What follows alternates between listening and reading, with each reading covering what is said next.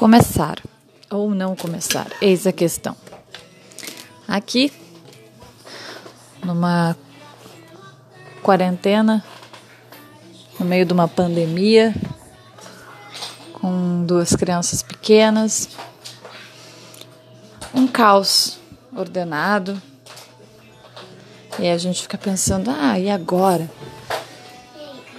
Agora o que a gente faz? E agora a gente deixa algo para a posteridade ou a gente cria para o próprio deleite pessoal? A gente foca na saúde mental, a gente deixa tudo que vem à mente tomar conta. Começar ou não começar um podcast? Eis a questão. E aí eu me pego pensando que entre o real e o ideal, a gente tem que ficar sempre com o real, né? Então, aqui estou eu, tentando me ordenar, compartilhar alguma coisa desse interim criativo e produtivo interno. Aqui, olhando pela janela, um dia cinzento, ou como eu gosto de dizer, um lindo dia nublado, entre músicas infantis e crianças brincando e solicitando a minha atenção, gatas que descansam sobre os móveis e sobre os livros, eu fico pensando sobre começar ou não começar. E aí eu me pego pensando: se eu deixar para depois, se eu deixar para o ideal, se eu continuar sempre com essas idealizações de perfeição, nessa maquiagem infinita do marketing né? Que hoje em dia a gente tem cada vez mais ferramentas de marketing.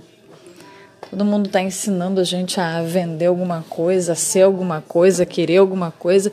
Na real, todo mundo está querendo ensinar alguma coisa para os outros o tempo inteiro. Eu amo aprender, sempre amei, desde que eu era um pequeno ser. Amo aprender. Todos os dias eu aprendo alguma coisa.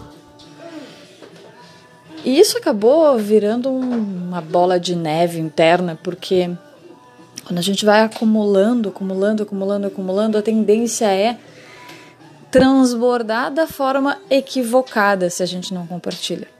E aqui estou eu, então. Novamente. Começar ou não começar? Eis que começo aqui. Dentre as tantas coisas que borbulham aqui na minha consciência, além das músicas do Mundo Bita, que, que já virou um pano de fundo mental, eu deixo aqui esse compartilhar. Começar ou não começar, comece. Comece, porque é hoje o dia de começar. É agora a hora de começar. É agora a hora de fazer. É agora a hora de compartilhar. E não interessa quantos PHDs você tem, se você tem PHD ou não tem PHD.